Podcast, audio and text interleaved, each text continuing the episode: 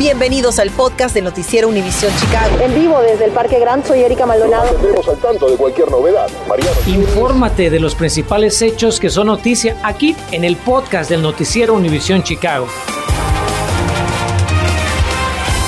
Feliz tarde de jueves para todos ustedes y muchas gracias por permitirnos entrar en el calor de su hogar. Vamos a empezar esta edición de las 5 con el tiempo, porque como nos lo ha venido diciendo nuestra meteoróloga Erika Pino, tenemos algo de nieve en este preciso momento.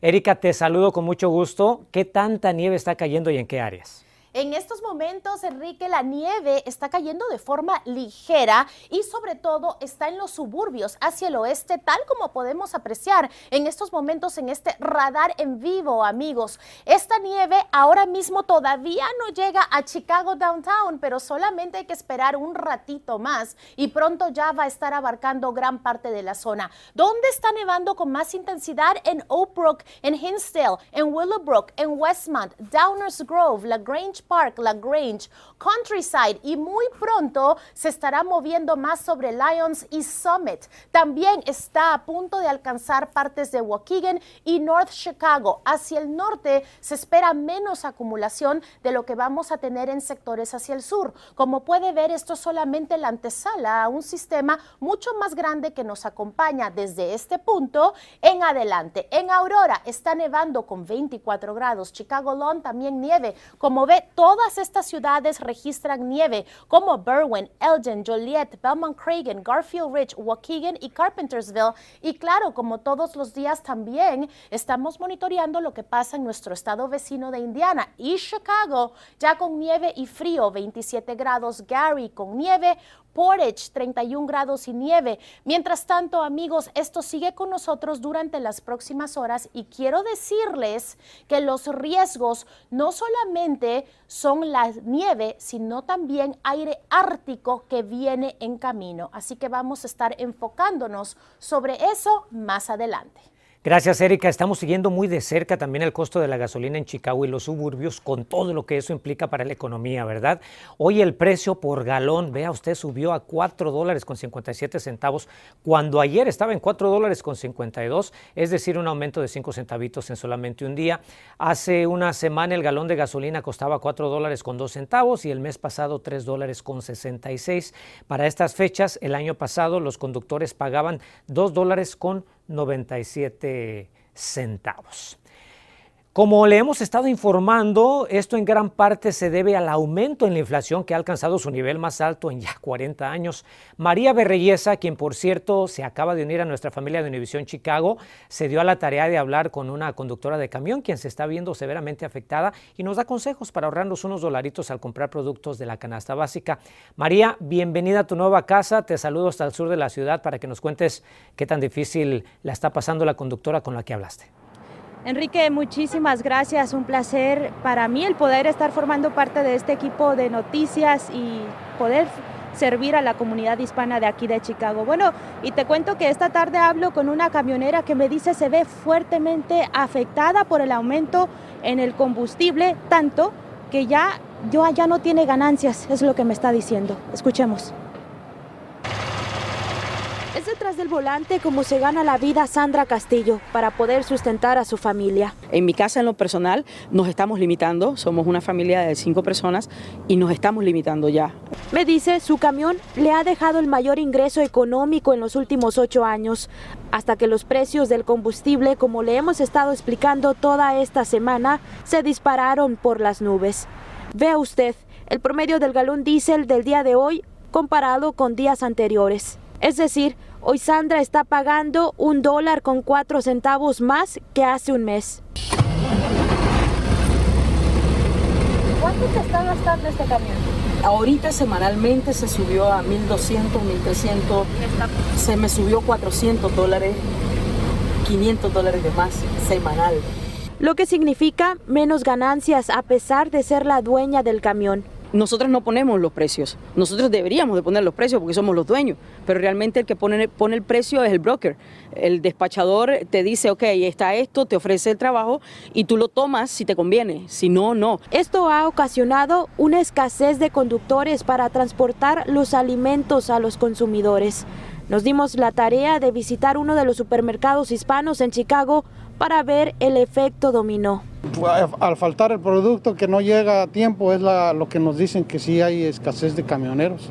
Bueno, el gerente de este supermercado me dice la leche es uno de los productos que más ha aumentado de precio, me dice es hasta de un 18%, esto a raíz de la escasez de transportación. Los precios, o sea, continuamente están, suben aproximadamente como un 18% de, de, las cosas. Sube, por ejemplo, los, los elotes, el jitomate, o sea, los productos más básicos. Un golpe directo a los bolsillos de los clientes. Se ha notado la, diferencia en, en, las compras. Lo que antes comprabas con 100 dólares, ahora lo compras quizá con 200. Eso es todo de mi parte en vivo desde el sur de Chicago. María Berrellesa, Enrique, regreso contigo. Thank you. Gracias María, tía, nuestro compañero Rafael Varela. Tenemos nueva información del juicio en Chicago contra Yassis Molet por orquestar un ataque racial en su contra. Como le informamos en diciembre pasado, el jurado del caso declaró culpable al actor de la serie Empire de cinco cargos por conducta desordenada. La fiscalía habría comprobado más allá de la duda razonable que Smollett planeó y ejecutó con ayuda de dos conocidos un crimen de odio contra sí mismo. Hoy el juez James Lee negó una moción para un nuevo juicio y se espera que la sentencia salga de un momento a otro. Por supuesto, supuesto que vamos a estar muy al pendiente para traerle a ustedes esta información en cuanto esté disponible presentan los criterios actualizados y ampliados para convertirse en policía de Chicago. El superintendente David Brown informó que entre las modificaciones los aspirantes podrán tomar el examen a través de un portal cibernético. Además, el departamento ya empezó a tener exámenes en persona, suspendidos por la pandemia, y por primera vez hay un equipo especializado en reclutar candidatos recorriendo las universidades del país. El jefe policíaco precisó que los esfuerzos tienen especial énfasis en atraer aspirantes de las minorías Yes. Anuncian un gran despliegue de vigilancia y seguridad pública en los eventos por el Día de San Patricio en Chicago, en caso que tenga planes de venir aquí al centro. Las autoridades instalarán puntos de revisión en torno a los desfiles y el teñido del río Chicago por el feriado irlandés. La principal recomendación es contar con un conductor designado si la celebración incluye alcohol o marihuana, esto es importante. Y también el público puede optar por la transportación pública o utilizar taxis, Uber o Lyft para sumarse a la conmemoración del Día de San Patricio. Esta tarde emiten una alerta por robos de vehículos perpetrados por un grupo de latinos. En breve le cuento exactamente qué es lo que está ocurriendo y si su seguro pues va a cubrir ese robo. Y le diremos lo último sobre la huelga en el distrito Proviso.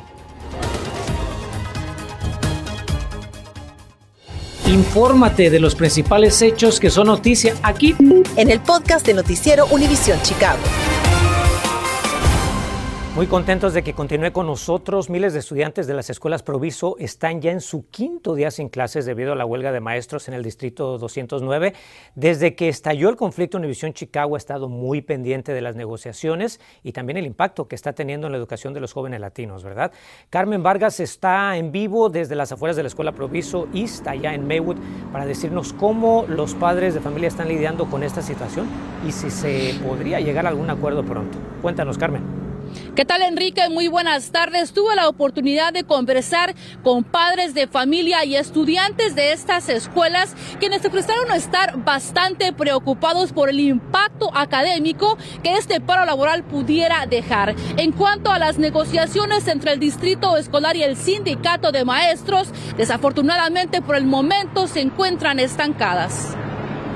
Las clases en las escuelas del Distrito 209 Proviso han sido canceladas por el resto de la semana. Así lo informaron autoridades escolares por medio de un comunicado, luego que no llegaran a un acuerdo con los miembros del sindicato de local 571 que representa a los maestros. Yareli y Emily están cursando el último año en la escuela Proviso East y dicen estar preocupadas por el impacto que este paro laboral pueda causar en su graduación, pero aseguran apoyan a sus maestros. Yo siento que los maestros merecen más porque ellos hacen todo por nosotros, nos enseñan a ser mejores estudiantes para el futuro, a nuestros hijos. Nosotros vamos a presentar el futuro. ¿Estás de acuerdo o en desacuerdo con este paro laboral de los maestros? Estoy de acuerdo porque yo no siento que es justo para nosotros ni y para ellos porque ellos también tienen sus familias que cuidar. La huelga laboral ha dejado a casi 5.000 estudiantes sin clases, 60% de ellos son de origen latino, situación que preocupa a padres de familia. ¿Cómo le está afectando esta huelga a sus hijos? Ah, pues mucho porque están en la casa y pues no tienen clase y ni en línea ni nada. Y pues sí les afecta porque pues estar todo el día ahí sin prácticamente hacer nada.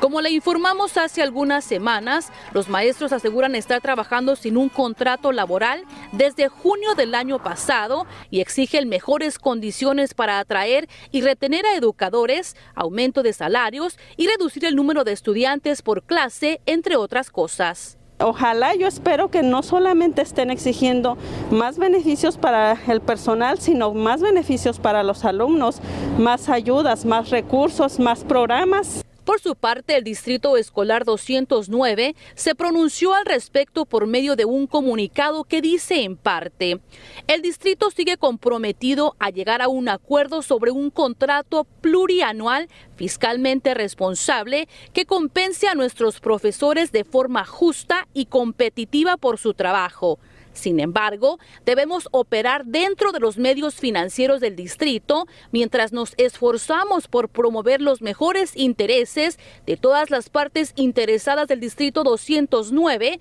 incluidos nuestros estudiantes, padres y comunidad. Y en la próxima sesión de negociaciones entre el Distrito Escolar y el Sindicato de Maestros está pactada para mañana viernes a las 9 de la mañana. Estamos reportando en vivo desde Maywood, Carmen Vargas Noticias, Univisión Chicago. No le vamos a quitar el ojo encima a esta situación. Gracias, Carmen. Y ahora vamos a hablarle de una advertencia al noroeste de Chicago por cuatro robos de autos ocurridos en el mismo día, imagínense.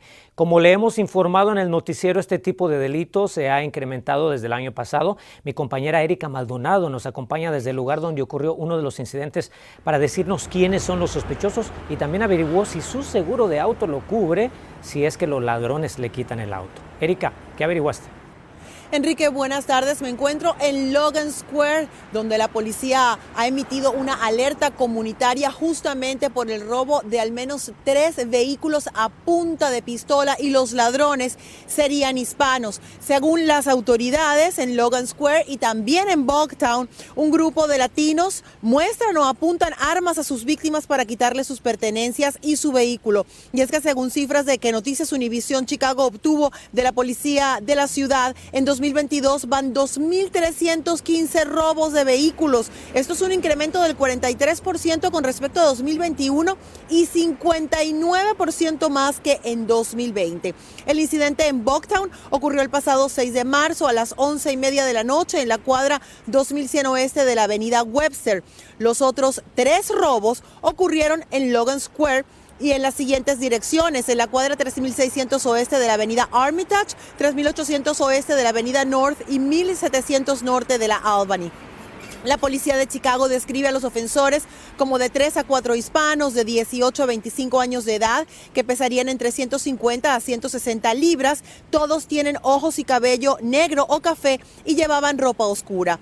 Ahora, ¿cómo saber si su seguro cubre el robo de su coche? De acuerdo a la compañía Allstate, debe hacer un reporte policial y tener cobertura contra todo riesgo. Esto permite reemplazar el auto, reemplazar ciertas partes si las roban y reemplazar daños al vehículo tras un robo.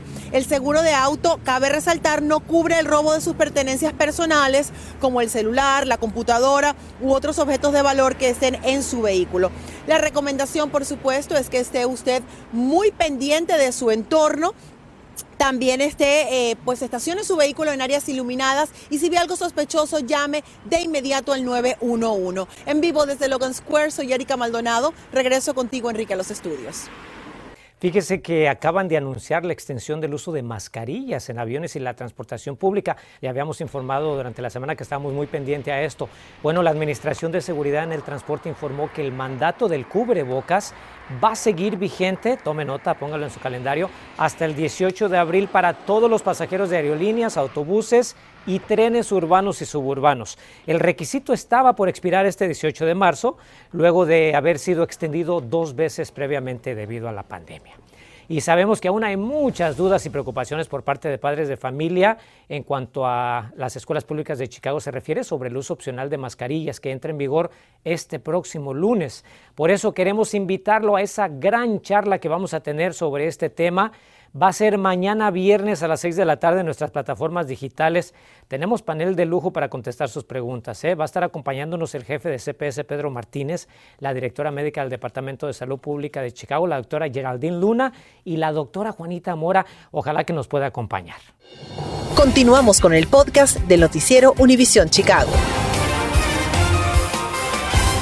Y para despedirnos en este mes de la mujer, la Comisión para Asuntos de la Mujer del Condado Cook reconoció esta mañana la importante labor de 18 profesionales, activistas y vecinas que hacen una enorme diferencia todos los días en sus comunidades. Se trata del premio Peggy Montes de las Heroínas Anónimas y que este año en su edición número 25 reconoció a varias latinas. Por cierto, mi compañera Erika Maldonado, como puede ver, fue la maestra de ceremonias. Y por supuesto felicitamos a todas las galardonadas por tan importante labor. Eh, yo sé que este mes es de las mujeres, pero a las mujeres hay que consentirlas todo el tiempo. Gracias por escuchar el podcast del noticiero Univisión Chicago. Puedes descubrir otros podcasts de Univisión en la aplicación de Euforia o en univision.com diagonal podcast.